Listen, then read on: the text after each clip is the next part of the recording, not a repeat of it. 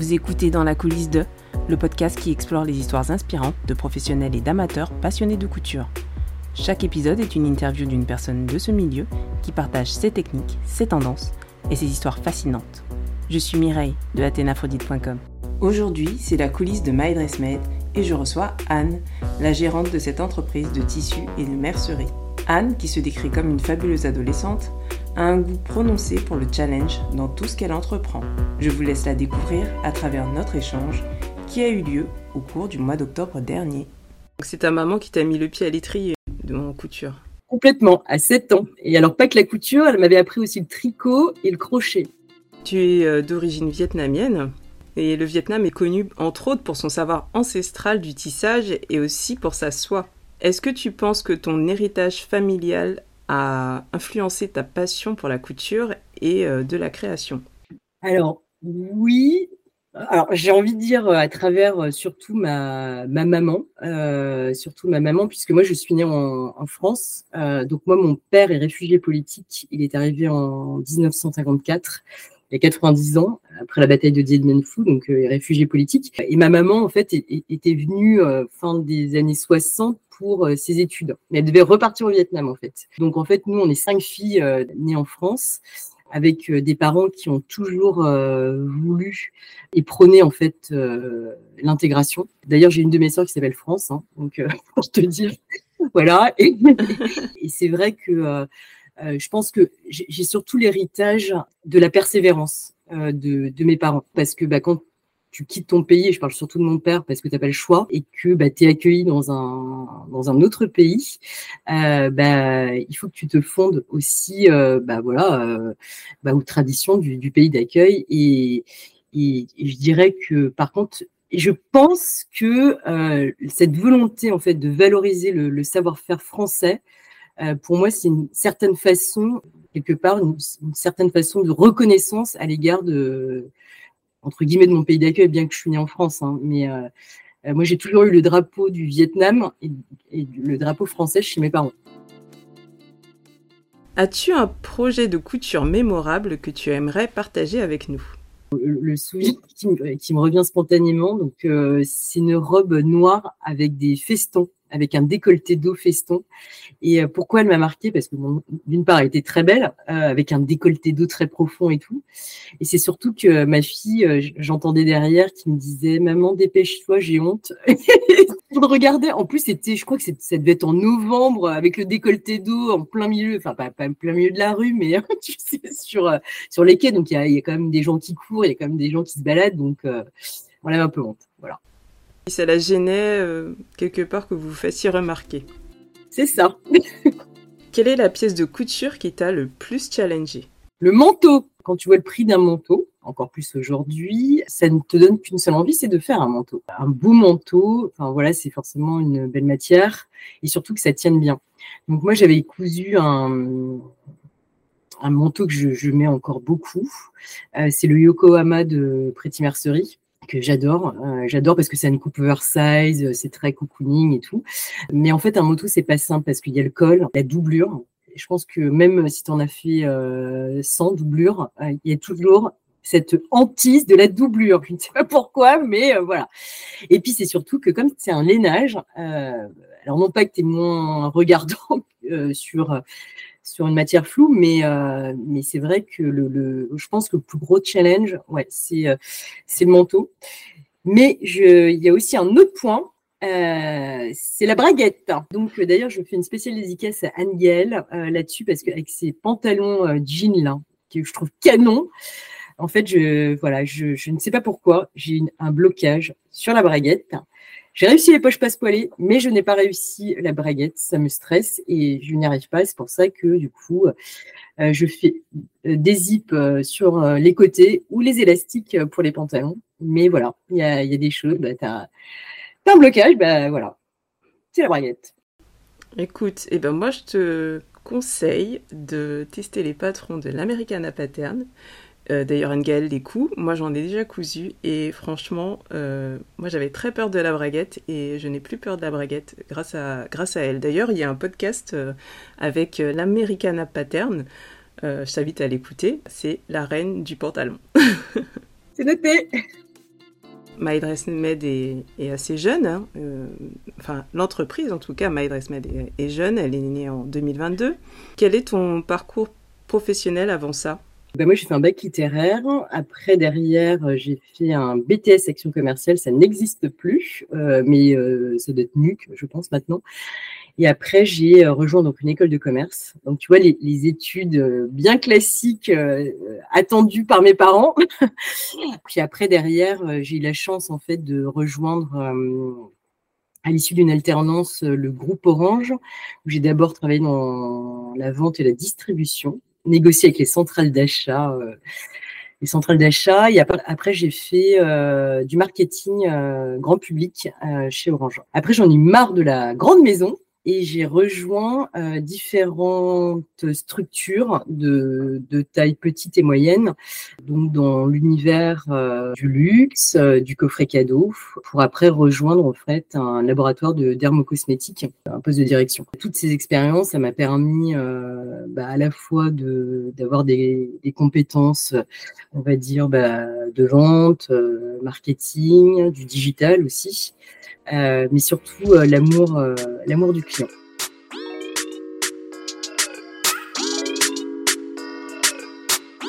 Alors, MyDressMed, à l'origine, c'était un blog. Comment tu as commencé ce blog et pour quelles raisons tu l'as créé? Le blog, le blog, c'est toute une histoire, Mireille. Il est né avant tout pour partager une passion, puisque tu le sais, en fait, je couds depuis l'âge de 7 ans. Et je voulais en faire mon métier, euh, mon métier. Et à l'époque, mes parents m'ont dit la couture, non, non, non, non, non. Tu vas, euh, tu vas faire des études, on va dire classiques. Donc je n'ai pas cousu, euh, on va dire depuis l'âge de mes 18 ans jusqu'à il y a donc 10 ans. Je ne donnerai pas mon âge. non, je plaisante. et en fait, je me suis remise à la couture grosso modo 25 ans après. J'ai regardé qu'il y avait sur Internet, hein, mécaniquement, 25 euh, ans après, puisque moi j'avais démarré avec du burda euh, jauni en typo 2.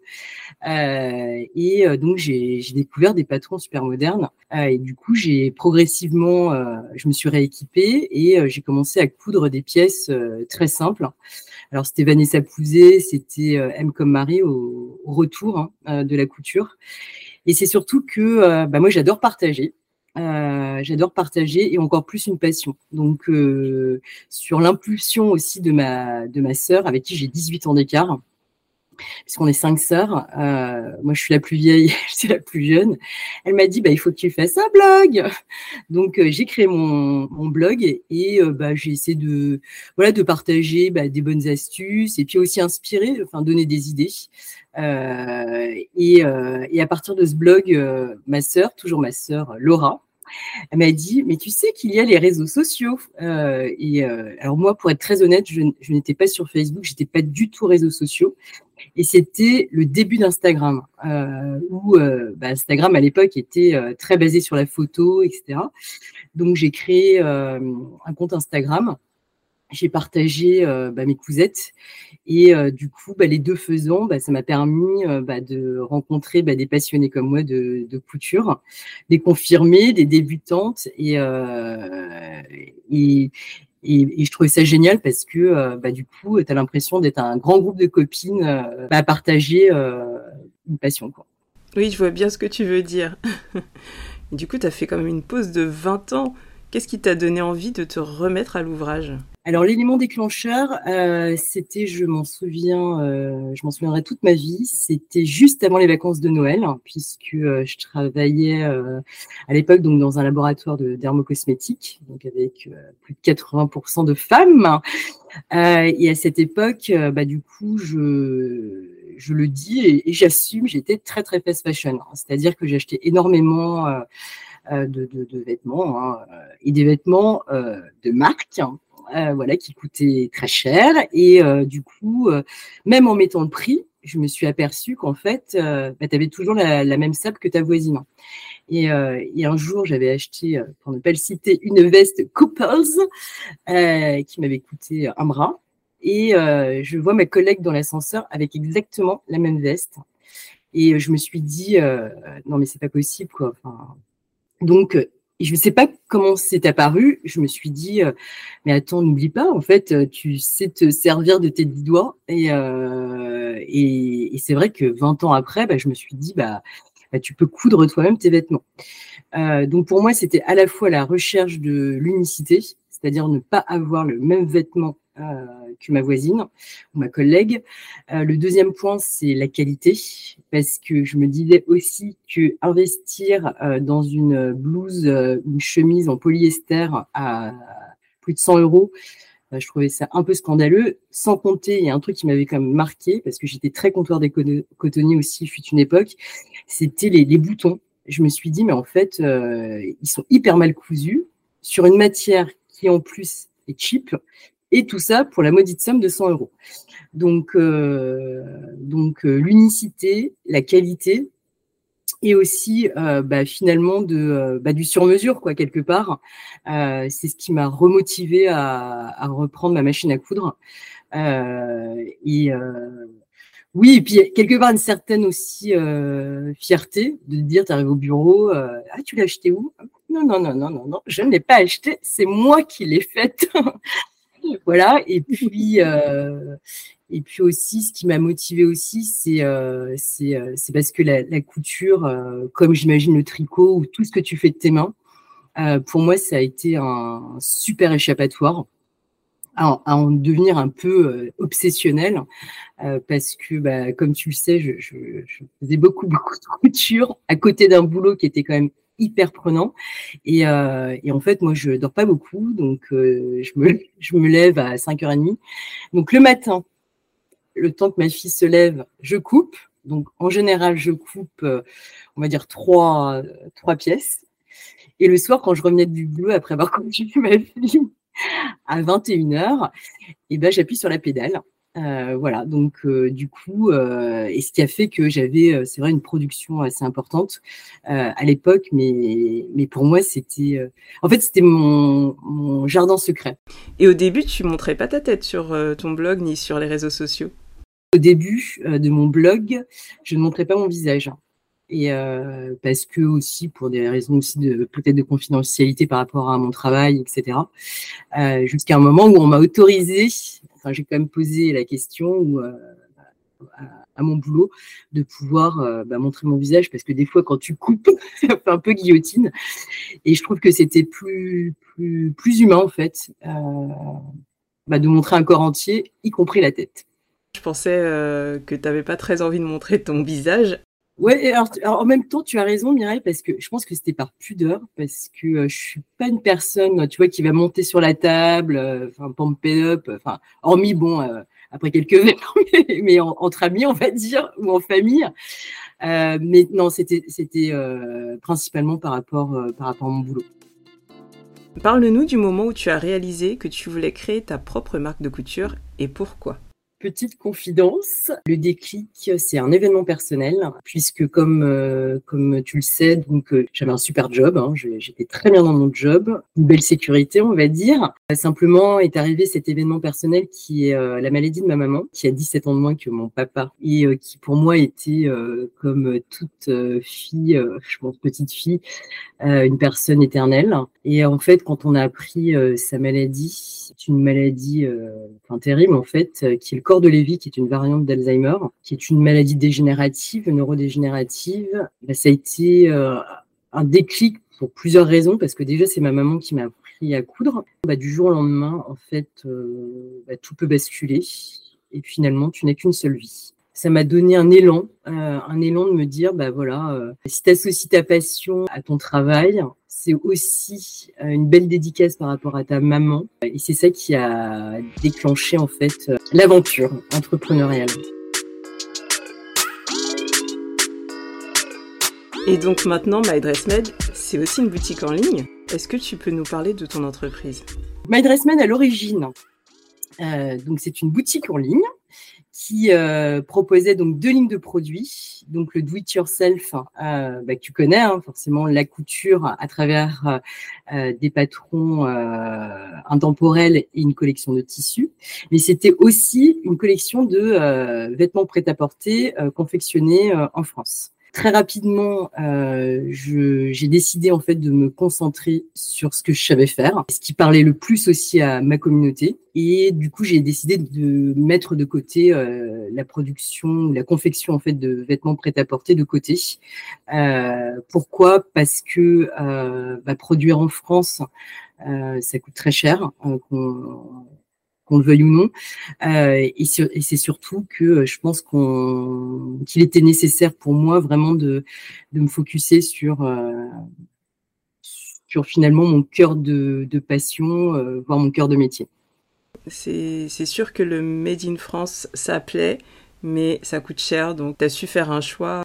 Mais tu proposes maintenant de superbes tissus. Est-ce que tu peux nous expliquer en quoi consiste bah, tes collections de tissus et ce qui les distingue sur le marché My Dress Made, pour moi, c'est euh, enfin, plus qu'une entreprise. En tout cas, j'ai envie de donner du sens euh, à, à, My Dress Made, à la fois euh, d'un point de vue euh, écologique, c'est-à-dire ne pas faire trois fois le tour de la Terre euh, avant d'avoir la matière le tissu.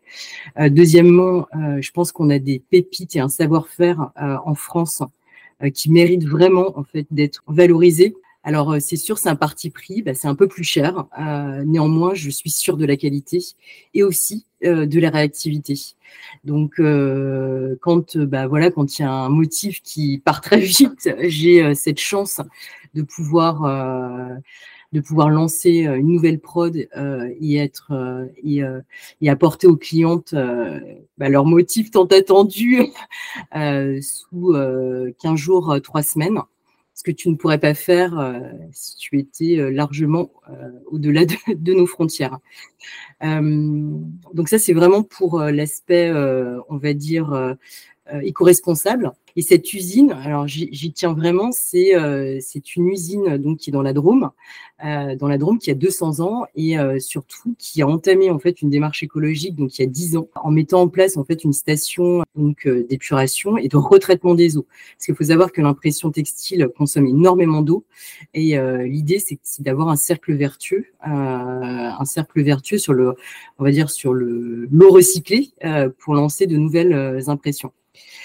Et le deuxième point, mais qui me paraît hyper évident, c'est que euh, c'est la qualité, la qualité de la matière, euh, donc euh, bah, ce qu'on appelle des écrus hein, sur la viscose, de la matière. Donc tu connais très bien le crêpe, le fameux crêpe, mais aussi le twill. Et, et, pour moi, en fait, cette base, cette base, elle était hyper importante sur en fait euh, sur le toucher, sur euh, le relief de la matière et surtout euh, que la couleur reste sur cette matière. Parce que moi, ce qui m'exaspère, je le dis, c'est les tissus qui décolorent. Quand tu mets enfin 20 euros, 20 euros dans un mètre de tissu, tu t'attends à ce que ça dure dans le temps et, c'est surtout que tu as passé du temps. Donc, pour moi, c'est voilà, pour moi, c'est essentiel d'avoir bah, cette qualité euh, matière, éclat des couleurs et que ça dure dans le temps. Tu prônes le Made in France, la qualité et l'éco-responsabilité. Comment tu choisis les thèmes et les motifs pour tes collections de tissus et qu'est-ce qui te pousse à créer de nouveaux designs? Alors l'inspiration, euh, alors moi depuis très longtemps, j'adore m'asseoir prendre une noisette, un café noisette au, café, euh, et j'adore regarder les gens. J'adore, j'ai toujours aimé ça. Euh, c'est vrai que, euh, bah, tu le sais, moi je suis une ex-parisienne et, et, en fait ce, rituel, je l'ai, voilà, depuis toujours. Et pour moi, l'inspiration, elle vient beaucoup, beaucoup bah, de la rue. Et après l'inspiration, c'est vrai que j'aime les fleurs, mais au-delà des fleurs, c'est la façon dont elles sont travaillées, à la fois euh, bah, soit en aquarelle, soit en esquisse, euh, enfin voilà, mais et, j'aime de plus en plus ce qui est suggéré. Et après, je dois dire que, je, comme je te le disais tout à l'heure, je suis très bien accompagnée, donc euh, avec avec Stéphanie qui qui est la designer textile et qui qui a cette force en fait encore euh, de faire beaucoup à la main. C'est-à-dire qu'on va souvent on va partir d'un thème et puis euh, derrière c'est la créativité à l'état pur du crayon, du pinceau qui va qui va délivrer en fait le, le motif. Une fois que le motif il nous plaît toutes les deux. Là commence, je pense, le, travail euh, qui demande euh, quand même pas mal de boulot, c'est euh, la palette colorielle. donc souvent, on peut partir de nous, de, de, cette, cette inspiration un peu qui est dans ta tête. Hein. C'est très difficile à expliquer. En fait, tu as beau regarder sur Pinterest, les meilleures associations, etc. Mais en fait, c'est la créativité, c'est assez compliqué à expliquer. Donc, on fait plein de tests jusqu'à au bout du cinquantième, c'est super, ça match. c'est super, ça match. Euh, alors bien évidemment, c'est pas comme ça pour tous les motifs, euh, parce que bah, quand il y a que euh, trois couleurs ou quatre couleurs, c'est simple. Mais quand tu as un motif type Ava qui a jusqu'à, je pense, dix couleurs, c'est beaucoup plus compliqué, parce que bah, faut trouver une harmonie dans tout ça.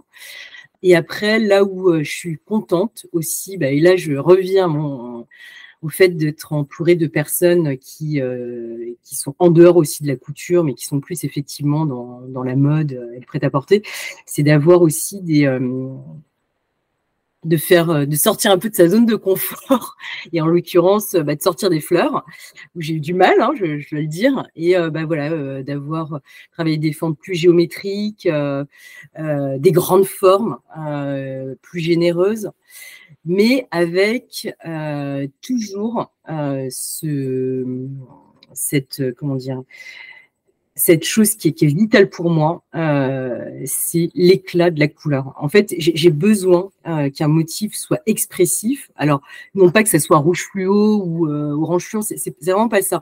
C'est vraiment qu'il y ait une touche qui vient illuminer et donner cette unicité en fait de ton motif. Bah, finalement, pour que tu sois différente des autres. Voilà. Il y a encore ce côté unicité qui revient, même dans dans ta création de tissu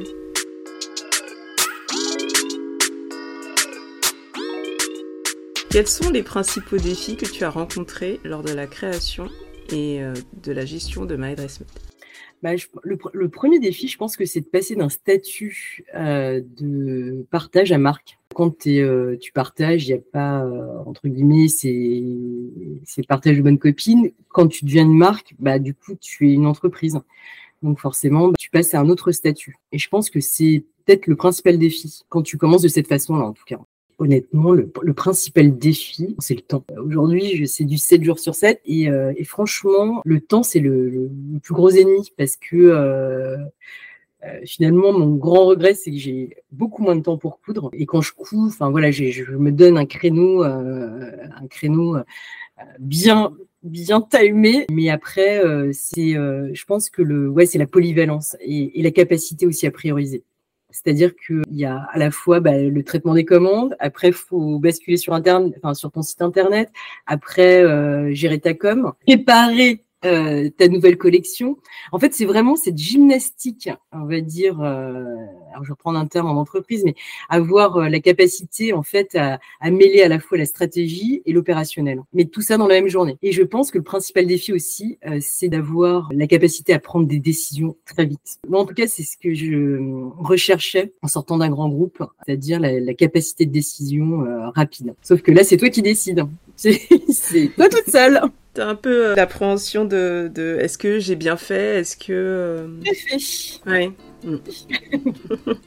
Bon, alors tu parlais de temps justement tout à l'heure. Comment gardes-tu un équilibre entre ben, la créativité et la gestion quotidienne de ton, de ton entreprise, même de ta vie? Pour les personnes qui écouteront ton podcast, il y a peut-être des personnes qui me connaissent très très bien. J'ai un caractère hyperactif. C'est-à-dire que je, je ne supporte pas l'ennui je sais pas comment expliquer ça, mais ça bouillonne tout le temps. Et c'est pour ça certainement que la couture, c'était au-delà d'être un échappatoire, je pense que c'était limite parfois un défouloir.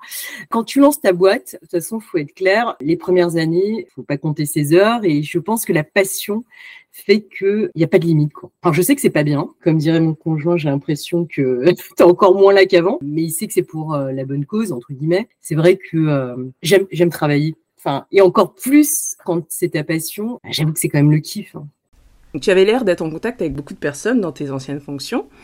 Et il y a certains créateurs indépendants qui se disent parfois que euh, bah, passer de, du monde du salariat à l'indépendance, c'est bien, mais des fois, ils, sont, ils, sont, se sentent un peu tout seuls à travailler tout seuls dans leur coin. Est-ce que c'est ton cas? Alors, je vais pas mentir, euh, parfois, euh, l'entrepreneuriat, c'est c'est la solitude. D'autant plus que moi, j'étais très entourée et j'adorais travailler en, collectif que ce soit avec mes, euh, on va dire mes confrères, mais aussi avec mes équipes. donc ça, ça a été effectivement un changement.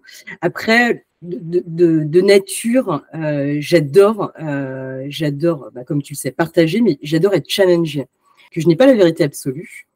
Je pars du principe que c'est pas parce que Anne, elle a décidé de se dire, ah là là, mais euh, ce motif, ce motif est, super, et je marque bout sur son motif est super. J'ai des doutes et, j'ai tout, j'ai toujours des doutes tout le temps, tout le temps. Et je pense que l'entrepreneuriat, c'est aussi la capacité à se remettre en question tout le temps. Comme je t'expliquais tout à l'heure pour le prêt-à-porter, je l'ai fait, je suis fière de l'avoir fait. Ça faisait partie en fait de mon concept. Euh, mais après, bah voilà, ça n'a pas fonctionné et j'ai pris la décision d'arrêter. Mais je pense que euh, la solitude, finalement, c'est à toi de t'en sortir euh, quelque part, euh, à aller aussi. Euh, alors, je rencontre beaucoup de gens aussi en dehors de la couture, m'inspirer aussi d'entrepreneurs qui sont totalement euh, hors couture, do it yourself, etc. Euh, parce que pour moi, c'est une formidable euh, source, ce que j'appelle de nourriture intellectuelle ou d'apprenance.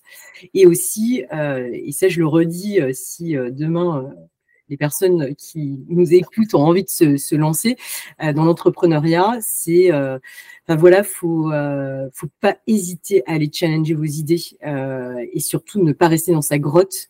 Euh, parce qu'on tombe vite en rond dans sa grotte. Et je pense que, enfin voilà, c'est euh, c'est l'ébullition de confrontation d'idées qui fait euh, sortir le finalement le meilleur. Et après, je ne suis pas si seule puisque j'ai quand même Marine hein, qui m'accompagne euh, tous les jours et qui est vraiment mon, mon acolyte et, euh, et d'un soutien, euh, un soutien exceptionnel. Et après, je suis, pour être très honnête, très bien entourée que ce soit au niveau du design, que ce soit au niveau de la prod, euh, des personnes qui sont aussi exigeantes et aussi euh, euh, entrepreneurs, réactifs. Et, et, quand je dis exigence, c'est l'exigence de la qualité. Bah, quand tu es bien entouré avec des personnes de confiance, on peut rien t'arriver. Quoi. Donc en fait, tu as su t'entourer quand même de personnes qui te stimulent. Est-ce que tu peux nous parler un peu de la team aussi? La team couturière, qu'est-ce donc? Alors, comme je te l'expliquais tout à l'heure, euh, Mireille, c'est que, euh, et ce que j'ai souvent fait dans mes précédents jobs, c'est toujours de constituer ce qu'on appelle un cercle, un cercle ou un lab de personnes, euh, on va dire, pour la couture, bah, de différents styles, de différents niveaux, enfin voilà, pour tester, ouais, tester, je trouve pas d'autres mots, mais c'est tester en fait tes idées, confirmer ou infirmer des doutes que tu as. euh, et euh, donc, euh, bah, pour My Dressmate, forcément, j'ai répliqué en fait cette voilà cette, cette forme de, de lab. Et j'ai choisi volontairement en fait des personnes qui voilà, qui, qui, était fidèle depuis très longtemps, euh, qui à travers les messages, euh, bah, finalement, je sentais euh, beaucoup d'authenticité. Euh, tu fais partie, euh, chère Mireille, et, et c'est vrai que bah, depuis, bah, depuis, je crois qu'on s'était eu en, en, mars 2022, si ma mémoire est bonne, ou avril 2022. bah, c'était génial de pouvoir voir en vrai chacune d'entre vous en visio. Parce que euh, au départ c'était une relation Instagram et bah, finalement d'avoir créé un lien qui pour moi est indéfectible aujourd'hui à la fois le lien et le soutien. Je pense qu'il y a des moments enfin voilà bah tu sais des fois tu doutes euh, et vos messages par moment bah, ça booste à mort. Soit de rectifier soit euh, d'encouragement ouais c'est super ou non on devrait faire ça différemment. Et je me rappelle particulièrement toi sur les patrons parce que comme tu le sais moi les patrons c'est voilà. Euh, j'aime bien les coudre, par contre, j'aime moins les faire, on va dire. Et euh, voilà, et j'ai trouvé que c'était super bien de t'avoir à, mes côtés euh, parce que tu es hyper exigeante, hyper aussi dans la vulgarisation, parce que c'est vrai que bah, quand tu bah, as beaucoup cousu, tu, tu dis, bon, bah, finalement, bah, surjeter, c'est logique. Gancer, c'est logique. Et euh, j'ai trouvé ça super bien parce que euh, tu as fait partie des personnes qui, voilà, qui m'ont incité aussi à vulgariser et à me mettre à la place aussi des débutants, sachant qu'effectivement, les, les, patrons, ils sont aussi destinés à des débutants. Donc, euh, donc un grand merci. C'était avec un grand plaisir si j'ai pu t'aider dans la vulgarisation des patrons. J'aime beaucoup faire ça en fait. en tant qu'entrepreneur, quels sont euh, les événements qui t'ont le plus marqué depuis le début de My Dress alors le, gros événement euh, auquel je ne m'attendais pas, c'est que euh, la collection de tissus My Dress Made soit plébiscitée par les merceries. Autre souvenir, bah, je vais revenir à la team des couturières dont tu fais partie. Je, me revois pour les un an de euh, My Dress Made. Je vois cette petite boîte en carton euh, et je ne m'attendais pas du tout à ça. Donc avec un patchwork euh, de, tous mes tissus et, c'est vrai que en fait à travers ce, patchwork, je me suis dit bah, il s'en est passé des choses. Et c'est surtout en lisant bah, toutes les cartes, toutes les cartes. Et d'ailleurs, je pense que j'ai dû pleurer pendant une heure. Moi qui ne pleure jamais quand même. Euh, d'ailleurs, euh, bon, je vais faire un bisou à, toute la team. Sylvie, euh, Virginie, Nadège, Marie, Karine. et bien sûr Anne-Gaëlle. Je vous le dis parce que je, vous aime et, et que enfin voilà votre soutien pour moi il est, il est super précieux quoi. Et alors un troisième souvenir? Troisième souvenir, je pense que c'est le concours du motif parce qu'en parlant des un an de My Dress Made, j'aurais pu faire un jeu concours, euh, on va dire un énième jeu concours, mais venu euh, spontanément euh, le regard de Laetitia Drascol quand on l'a interviewée et qu'elle m'a répondu, bah voilà, tu as réalisé un, un, rêve de petite fille, comme moi j'avais réalisé mon rêve un an avant, et du coup je me suis dit bon bah pour les un an, bah voilà, organise un concours de création de motifs, tu produis en local, tu as l'équipe de design et euh, surtout bah, offre, offre la possibilité à une couturière amatrice de réaliser son rêve. Euh, ça m'a demandé franchement beaucoup, beaucoup de boulot, mais euh, j'ai trouvé ça génial et je n'ai qu'une seule envie, c'est de, le refaire. Alors, je sais que euh, tu as interviewé Sophie, qui a fait partie aussi de l'aventure. et euh, franchement, euh, c'est, enfin voilà, c'était, c'était super. Enfin, c'était super et de voir en fait bah, Marion, l'heureuse gagnante du motif, j'ai trouvé ça. j'ai l'impression de me revoir un peu en fait. Et voilà, je trouvais ça top. Donc, je vais en relancer un, je pense, début 2024. Oh, super, on a un scoop en plus. bon, bah, je pense que tu auras plein, plein de participations encore une fois. C'est sûr. Tu rejoues euh, Ah, bah, je tenterai ma chance, effectivement. Pour finir, quel message aimerais-tu passer à la communauté couture? La communauté couture, pour moi, c'est comme une deuxième famille, hein, parce que comme euh, je le disais au tout début de l'interview, c'est euh, comme si on était une grande tribu de copines parce que bah, qu'on le veuille ou non, bah, la couture euh, et, le partage en fait d'une passion qui finalement euh, réunit la créativité, de redonner euh, le pouvoir à ses mains, de d'être fier de ce qu'on de ce qu'on crée. Bah, finalement, bah, quand tu es passionné, on pourrait, je pense, en parler pendant. Enfin, on pourrait se retrouver autour d'une énorme table et de, de, parler pendant, je sais pas, pendant des semaines, je pense. Pour moi, c'est vraiment une deuxième famille. Et puis, je trouve que vraiment, alors moi, j'ai eu toujours beaucoup de chance. Euh, moi, je remercie vraiment la communauté de la bienveillance. Et ça, pour moi, c'est quelque chose qui m'est précieux.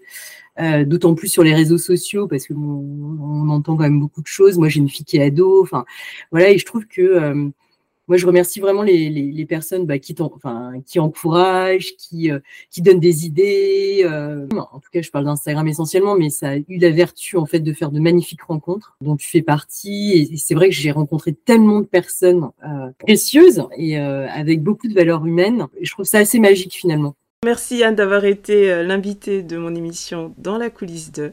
Je te dis à très vite. Merci Mireille Retrouvez les tissus exclusifs de MyDressMade sur www.mydress-made.com.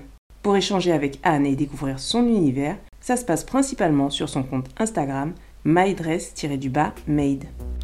C'est la fin de cet épisode. Merci de votre écoute. Si cette rencontre vous a plu, n'hésitez pas à mettre des étoiles sur Spotify ou Apple Podcast. Vous pouvez aussi partager ce podcast à votre entourage. Pour échanger avec moi, rien de plus simple. Retrouvez-moi sur www.athénaphrodite.com et aussi sur les réseaux sociaux. A tout de suite